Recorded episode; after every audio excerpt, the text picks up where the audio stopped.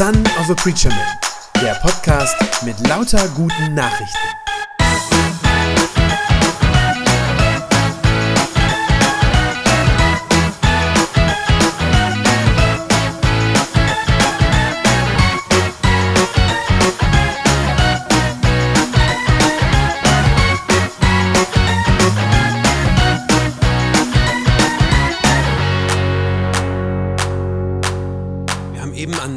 Menschen erinnert, die wir im letzten Jahr verloren haben, die, die wir heute vermissen. Und ganz bestimmt bringt dieser Tag viele Erinnerungen zurück.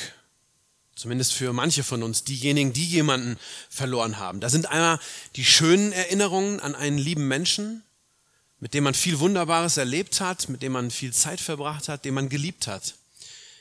Und gleichzeitig sind da bestimmt auch schmerzhafte Erinnerungen mit verbunden. Erinnerungen vielleicht an eine lange Krankheit, an die vielen Aufs und Abs, die man durchgemacht hat, an die quälende Ungewissheit, die man aushalten musste. Und schließlich ganz bestimmt auch an den schweren Moment des Abschieds. Am Krankenbett, auf dem Friedhof, vielleicht am Ende am Grab. Und da ist diese Endgültigkeit, die da drüber steht und die bange Frage, ob und wenn ja, wann wir uns denn mal wiedersehen. Wer von euch im letzten Jahr einen Angehörigen verloren hat, der kennt das alles, der musste durch all diese Sachen durch, durch diese Gefühle, durch diese Emotionen. Und heute kommt vieles davon noch einmal zurück und heute muss man das jetzt nochmal aushalten. Aushalten. Erleiden. Ertragen. Erdulden. Das scheinen ganz allgemein gerade auch an anderen Stellen die Anforderungen zu sein, die diese Welt gerade an uns stellt, oder? Die Menschen in der Ukraine zum Beispiel, die müssen gerade einen Krieg erleiden, den andere in böser Absicht über sie gebracht haben. Unsere Welt muss seit zweieinhalb Jahren eine Pandemie erdulden, deren Ende sie sehnlichst erwartet und das aber noch nicht wirklich abzusehen ist. Wir alle, wir wappnen uns gerade für den Winter und wir hoffen, dass wir die Kälte, die kommt, dass wir die nicht ohne Gas zum Heizen aushalten müssen. Und selbst wenn die Weltlage rosiger wäre, als sie das aktuell ist, dann gäbe es ja immer noch genug persönliches Leid, das man ertragen muss, wo man durch muss. Erleiden, ertragen, erdulden und da drin aushalten. Das ist hart. Und man kann sich ja die Frage stellen, wofür eigentlich? Wofür das alles? Wozu soll das überhaupt gut sein? Lohnt es sich überhaupt durchzuhalten? Kommt nach dem Tod noch etwas? Gibt es Grund zur Hoffnung? Wird diese Welt jemals besser werden? Das kann man sich fragen. Gottes Wort gibt uns auf diese Frage eine ermutigende Antwort. Diese Antwort ist ganz klar und eindeutig. Sie heißt Ja. Ja, es gibt etwas. Ja, es wird besser. Und ja, es lohnt sich zu warten. Das ist kein falscher Optimismus. Das ist nicht, Gottes Wort sagt nicht, naja, ihr Menschen, ihr werdet es schon irgendwann hinkriegen. Ihr werdet irgendwann die Kurve kriegen und alles besser machen. Nein, das ist nicht der Grund. Der Grund, dass es Hoffnung gibt, ist, dass Gott eines Tages eingreifen wird. Dass er eines Tages sein Himmelreich zu uns auf die Erde bringen wird. Das ist die Verheißung. Und dann, dann, sagt die Bibel, wenn das soweit ist, dann wird alles anders. Dann wird alles neu, dann wird endlich alles gut. Als Jesus auf der Erde gelebt hat, vor ungefähr 2000 Jahren, da hat er mehr über das Reich Gottes, über dieses kommende Reich Gottes gesprochen, als über irgendwas anderes. Es war sein wichtigstes Thema. Über nichts anderes hat er so viel geredet. Er hat seinen Jüngern dieses kommende Reich Gottes vor Augen gestellt. Das ist der Ort, wo alles Leid einmal ein Ende hat, wo es keine Krankheiten mehr geben wird, wo es aber auch nichts Böses mehr geben wird, also auch keine menschliche Grausamkeit mehr, keine Gewalt, keine Schmerzen und das Wichtigste, keinen Tod. Jesus hat seinen Jüngern auch erklärt, was sie tun müssen, um dann dabei zu sein in diesem Himmelreich, wenn es dann soweit ist. Und er hat seine Jünger immer wieder angespornt, kann man sagen, auf Gottes Reich schon jetzt hinzuleben, das schon jetzt in den Blick zu nehmen und das Leben, das eigene Leben schon jetzt daran auszurichten. Weil wir Menschen uns Gottes Himmelreich nur so schlecht vorstellen können. Das ist was, was unsere Vorstellungskraft übersteigt. Deshalb hat Jesus oft Bilder und Vergleiche benutzt, um darüber zu sprechen. Und deshalb erzählt er auch diese Geschichte von der Hochzeit und den zehn Brautjungfern, die wir gerade eben gehört haben in der Lesung. Das ist eine Geschichte, die eigentlich eine, eine wunderbare, eine ganz fröhliche Perspektive hat. Und die zugleich mit einer Warnung verbunden ist und auch tragisch endet. Jesus vergleicht das kommende Reich Gottes mit einer Hochzeitsfeier zu der wir eingeladen sind. Eine Hochzeitsfeier, zu der wir eingeladen sind. Hochzeiten muss man sich damals, im damaligen Kontext vorstellen, das waren absolute Highlights für die Menschen. Ja, das waren rauschende Feste, die nicht nur einen Tag dauerten, auch nicht nur zwei oder drei Tage, nein, in der Regel eine ganze Woche. Eine ganze Woche Hochzeitsfeier. Und wenn die Familien der Brautleute sich das eben leisten konnten, dann wurde dazu das gesamte Dorf eingeladen. Es wurde gegessen, es wurde getrunken, es wurde Gott gedankt mit Liedern, mit Gebeten, es wurde getanzt, es wurde musiziert, es wurde gelacht. Die Menschen, die bei einer Hochzeit damals eingeladen waren und dabei sein durften, die waren glücklich und haben ausgelassen gefeiert. Und so, sagt Jesus, so fröhlich, so ausgelassen, so überschäumend wird auch der Tag sein, an dem Gottes Reich endlich volle Wirklichkeit wird. Auch für uns heute sind Hochzeitsfeiern ja immer noch was Besonderes. Jedenfalls für mich ist das jetzt nichts Alltägliches. Ich glaube trotzdem, dass wir uns die Bedeutung für die Menschen damals nur schwer vorstellen können. Ja, in einer Zeit, in der das Leben sonst sehr, sehr hart war für die meisten, wo die Menschen hart arbeiten mussten, wo sie normalerweise keinen Urlaub kannten, keine Erholung. Ja, die hatten auch in der Regel keine freien Wochenenden, wo sie dann auf Geburtstagspartys eingeladen waren oder sowas. Es gab für sie selten Grund, fröhlich zu sein. Vielleicht hilft ein bisschen dieser Gedanke, um uns, um uns dieser Bedeutung sozusagen zu nähern oder wie das für die Menschen gewesen sein muss. Vielleicht hilft dieser Gedanke. Bei uns nennen manche Leute ja die Hochzeit den schönsten Tag des Lebens. Habt ihr schon mal gehört, ne? dass Leute sagen, die Hochzeit der schönste Tag des Lebens. Ich bin mit diesem Ausdruck immer so ein bisschen zurückhaltend, weil ich immer fürchte, dass er ja eigentlich übertriebene Erwartungen weckt, die dann am Ende eigentlich nur enttäuscht werden können. Aber ich glaube, hier passt er nur gerade einmal. Hier passt es wirklich. Wenn Gott seine Herrschaft antritt, wenn Gottes Reich kommt, wenn sein Himmelreich auf der Erde ist, dann wird das für alle, die dann dabei sind, der schönste Tag des Lebens. In dieser Geschichte, die Jesus erzählt, da steht der Bräutigam als Bild für ihn selbst, also für Jesus selbst. Das soll der Bräutigam sein. Jesus hat sich öfter äh, als Bräutigam bezeichnet. Wir finden das mehrfach in der Bibel. Ja? Er sagt, ich bin der Bräutigam und die Christen, die an ihn glauben, das ist seine Braut, die mit ihm zusammengeführt und verheiratet wird. Seit Jesus gestorben, auferstanden und in den Himmel aufgestiegen ist, seitdem warten wir Christen darauf, dass er zurückkommt, dass er wiederkommt und dass er uns als seine Braut heimholt, so wie die Brautjungfern in dieser Geschichte auf den Bräutigam warten. Und auch wenn das in den Ohren dieser Welt verrückt klingen mag, ja, darauf warten wir tatsächlich. Wir warten darauf, dass Jesus ganz real vom Himmel herab wiederkommt, dass er sichtbar hier sein wird und dass dann Gottes Reich anbricht. Das wissen wir nämlich aus der Bibel, dass wenn es soweit ist, wenn er kommt, dass das der Anfang von Gottes herrlichem Reich sein wird. Der Beginn der Party, könnte man sagen. Wenn der Bräutigam kommt in dieser Geschichte, startet die Feier.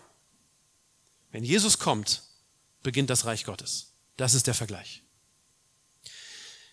In der Gleichnisgeschichte, die Jesus erzählt, da war das jetzt so, dass der Bräutigam lange auf sich warten lässt. Das heißt, Jesus hat schon damals, als er die Geschichte erzählt hat, also ist alles lange vor seinem Tod und seiner Auferstehung, aber er hat schon damals seine Jünger darauf vorbereitet, dass das dauern kann, bis er wiederkommt. Er deutet das mit dieser Geschichte schon an. Und tatsächlich müssen wir heute sagen, das stimmt, sind jetzt fast 2000 Jahre vergangen seitdem. Und immer wieder gibt es Leute, die sagen, ja, wie ist das denn jetzt? Wo ist er denn jetzt, euer Jesus? Ja, wann kommt der denn jetzt nun mal? Und ich glaube, viele Menschen haben in der Zwischenzeit, in dieser langen Dauer, schlapp gemacht, könnte man sagen. Haben aufgegeben, noch auf Jesus und auf sein Reich zu warten, haben dem christlichen Glauben den Rücken zugekehrt. Ist ja nicht übertrieben zu sagen, dass in unserem Land, in Deutschland es wahrscheinlich nur noch eine kleine Minderheit ist, die wirklich darauf noch wartet. Und zugegeben, das Problem ist ja auch, keiner weiß, wann es soweit sein wird. Und wie lange wir noch warten müssen, weiß niemand. Und so ging das eben auch den Brautjungfern in dieser Geschichte, die Jesus erzählt hat. Die wussten auch nicht, wann der Bräutigam kommen würde und wann genau es losgeht. Das war damals, habe ich gelesen, durchaus üblich, dass die Hochzeitsfeier erst am späten Abend startete. Ja, ist in einem heißen Land wie Israel ja auch sinnvoll, dass man nicht mitten am Tag wie wir um 14 Uhr, das ist eine schlechtest denkbare Zeit, um da eine Feier zu starten. Und es war auch nicht unüblich, dass der Bräutigam sehr spät kommt. Manchmal wurde noch vor Beginn der Hochzeitsfeier noch um äh, so Brautgeschenke und sowas verhandelt. Das konnte schon mal dauern. Aber Jesus betont hier in der Geschichte, die er erzählt, dass der Bräutigam wirklich extrem spät auftaucht. Ja, das sind diese Verse 5 und 6. Als nun der Bräutigam lange nicht kam, wurden sie alle müde und schliefen ein. Steht da. Erstmal nicht so eine tolle Party, ne? Die schliefen alle ein. Um Mitternacht ertönte dann plötzlich der Ruf, der Bräutigam kommt. Geht ihm entgegen. Also erst um Mitternacht geht es endlich los. Diese Brautjungfern, die da gewartet haben, die haben nur eine einzige Aufgabe bei der Feier. Sie sollen nämlich dem Bräutigam mit ihren Fackeln entgegenziehen, ihm so einen festlichen Empfang bereiten und ihn dann in den Festsaal rein geleiten. Das ist die Aufgabe. Weil der aber so spät kommt, da haben die Fackeln schon lange gebrannt. Und das Öl, in das die so eingetaucht wurden, das war so gut wie aufgebraucht. Und hier zeigt sich jetzt der entscheidende Unterschied zwischen den Brautjungfern, die hier als klug bezeichnet werden, ja, es gibt fünf kluge, und denen, die als gedankenlos äh, hier bezeichnet werden. Das sind fünf andere. Kluge und Gedankenlose. Die fünf Klugen, die sind vorbereitet. Die haben vorgesorgt, indem sie nämlich zusätzliches Öl noch mitgenommen haben, so in kleinen Krügen, wo sie dann die Fackeln nochmal mit auffrischen können. Die fünf Gedankenlosen, die haben in dem Augenblick, wo es endlich, endlich losgeht, also der Augenblick, auf den sie hingefiebert haben, da haben sie nichts mehr. Da gehen ihre Fackeln ausgerechnet in dem Moment aus, als der Bräutigam kommt. Es wird dann erzählt, sie versuchen noch schnell Nachschub zu bekommen, noch irgendwo Öl sich zu besorgen, aber es ist zu spät. Als sie dann endlich am Ort der Hochzeitsfeier eintreffen, da ist der Bräutigam längst dort hineingezogen und das heißt, die Türen wurden hinter ihm verschlossen, auch das nachvollziehbar zu so später Stunde, ja, dass man dann irgendwann die Türen zumacht, um die Feiergesellschaft auch zu schützen. Wird zugemacht, die Party ist in vollem Gange und die fünf unklugen Brautjungfern, die klopfen noch an die Tür und wollen rein. Aber der Bräutigam sagt zu ihnen, Vers 12, euch muss ich sagen, ich kenne euch nicht. Und so müssen die Brautjungfern, die nicht genug Öl dabei hatten, draußen bleiben und sind beim Fest am Ende nicht dabei. Das Öl in dieser Geschichte ist ein Symbol für den gelebten Glauben, für meine Beziehung zu Gott. Dafür steht das Öl. Jesus will mit der Geschichte sagen, so geht es denen, die sich keine Gedanken machen, die sich keine Gedanken darüber machen, wie sie die lange und die schwere Zeit bis zum Ende durchhalten können. So geht's denen, die den Glauben einfach so hinter sich lassen, die ihren Glauben sozusagen nicht am Leben erhalten, wenn ihr so wollt, ihn nicht weiter brennen lassen, die sich nicht darum kümmern, dass das Feuer ihres Glaubens weiter brennt. Die verpassen am Ende die große Feier. Ich habe den Eindruck, dass Jesus mit dieser Geschichte, wie gesagt, er hat er vor 2000 Jahren erzählt, aber dass er damit unglaublich gut und sehr präzise die Verhältnisse unserer Zeit heute vorhergesagt hat. Ich staune immer wieder darüber, wie viele Menschen, zumindest scheinbar, sich gar keine Gedanken über die Ewigkeit machen. Viele wünschen sich ja, dass es nach dem Tod irgendwie weitergeht. Natürlich wünscht man sich das. dass da noch was kommt, dass man die geliebten Familienangehörigen und die Freunde wiedersehen kann. Aber ich erlebe das immer wieder und ich wundere mich darüber, dass nur wenige dieser Frage auch wirklich nachgehen, sich darum sozusagen kümmern, nachforschen, wie ist es denn nun damit? Ja, bei den meisten bleibt diese Vorstellung dann eher diffus, unpräzise, dass sie sagen, na ja, irgendwas wird's wohl geben. Aber sie fragen gar nicht weiter und genauer, schlagen gar nicht in der Bibel nach. Manche scheinen manchmal zu denken, dass es schon genug ist, wenn der Pastor sonntags in der Kirche, wenn der betet und glaubt. Aber die gelebte Gottesbeziehung, das ist etwas ganz Persönliches. Die ist auch nicht teilbar und die kann auch nicht für mich sozusagen von anderen stellvertretend übernommen werden. Ist ja interessant in dieser Geschichte, als die unklugen Brautjungfern, als die, die Klugen bitten, ob sie nicht ein bisschen was von ihrem Öl abhaben können. Wie gesagt, das Öl steht für die Gottesbeziehung. Da, da antworten die Klugen ihnen, das geht nicht. Unser Öl reicht unmöglich für alle. Geht zum Kaufmann, holt euch selber welches, sagen sie. Ihr müsst selber welches haben. Das heißt, jeder muss seine Beziehung zu Gott selbst pflegen und muss sich auf das Reich Gottes vorbereiten, auf das, was kommt. Die Wegstrecke bis dahin, die kann lang sein. Und niemand kann vorhersagen, wie lang genau und wie lang es noch dauert. Und da gilt es, durchzuhalten. Es gilt nicht nachzulassen und den Glauben an Jesus nicht auslöschen zu lassen, wie das, glaube ich, schon so vielen Menschen passiert ist. Oft so heimlich still und leise, dass es einfach so niedergebrannt ist sozusagen. Das gelingt aber, glaube ich, nur, wenn, dass ich meinen Glauben am, am Leben erhalte. Das gelingt nur, wenn ich mich aktiv darum auch bemühe, wenn ich das will. Indem ich regelmäßig bete, indem ich gründlich die Bibel lese, indem ich mich mit anderen darüber austausche und dass wir hier in der Gemeinde, dass wir uns gegenseitig anspornen, an Jesus festzuhalten. Ihr, ihr alle kennt das von einem Feuer, einem Kaminfeuer. Wenn das keine Nahrung mehr bekommt, wenn nichts mehr nachgelegt wird, dann brennt das Feuer runter. Und es wird immer kleiner. Am Ende ist noch so ein bisschen Glut da und am Schluss geht's ganz aus. Und so ist das auch mit unserem Glauben. Auch der braucht Nahrung um weiter zu brennen. Das ist wichtig. Jesus sagt, wer klug ist, kümmert sich um seine Beziehung zu Gott. Den Glauben einfach verlöschen lassen, am Ende nicht dabei sein, das ist unklug. Natürlich gibt es Zeiten, in denen das Feuer bei uns droht auszugehen. Die kenne ich auch, diese Zeiten. Das ist so. Vielleicht, weil ein schwerer Sturm durch mein Leben durchgefegt ist. Sturm kann Feuer auspusten. Die Glaubensflamme ist dann fast verloschen. Und wenn du das spürst, wenn du an so einem Punkt bist, wenn du sagst, ich merke das, mein Öl reicht nicht, um durchzuhalten.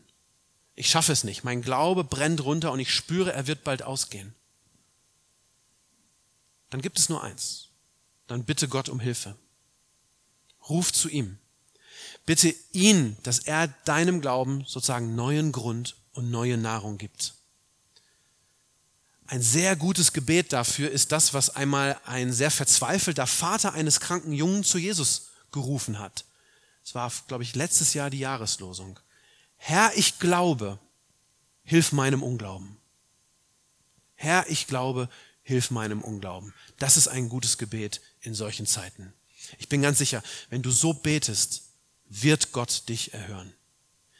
Denn in der Bibel steht an einer Stelle, dass Gott jedem gerne gibt, der ihn bittet. Ein wunderbarer Gedanke. Gott gibt jedem gerne, der ihn bittet. Und er wird auch dir deinen Glauben stärken, damit du durchhältst und damit dein Licht noch brennt, wenn der Bräutigam kommt. Denn er kommt ganz gewiss. Wir müssen nur noch ein bisschen abwarten. Am Ende aber wird sich alles gelohnt haben. Amen. Das war eine gute Nachricht vom Son of a Preacher Man. Wenn sie deinen Glauben gestärkt hat, dann abonnier doch einfach meinen Podcast bei Spotify, iTunes oder podcast.de und gib mir ein Like auf Facebook. Ich hoffe, du hörst mal wieder rein. Gott segne dich und bis bald.